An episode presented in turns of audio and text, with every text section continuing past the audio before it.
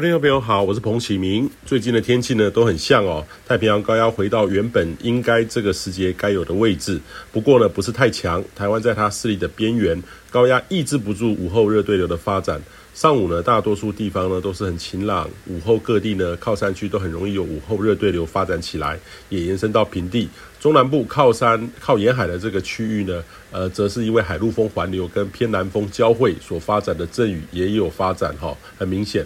近期的天气呢，其实都很类似，呃，可能会维持七到十天，每天的天气呢都跟昨天很类似哦。那高压势力不强，也让中午的高温就拉不上去了。各地的中午高温才三十一到三十四度。虽然说白天温度上升很快，但是随后热对流的发展起来，哦，温度又上不去。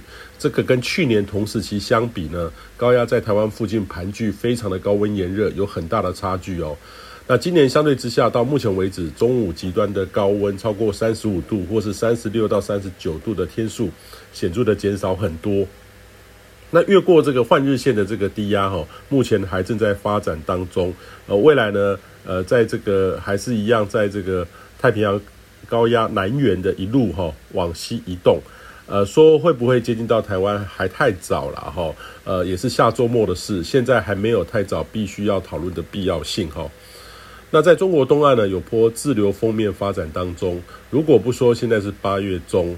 非常像是典型梅雨封面的特征，的确是比较少见了哈。这个主要是太平洋高压牺牲过来，那原来西南风暖湿的水汽呢，往内陆北抬，配合上北方开始有些冷空气南下交汇所产生的，的确是非常像是六月梅雨封面的特征。只不过呢，这个时候高压势力是还蛮强的，封面较不易南下接近到台湾，不然呢，对台湾而言的确是非常特殊的天气特征。那中国东岸呢，将会受到这波封面的影响，预期雨势呢还不小。以上气象由天气风险彭启明提供。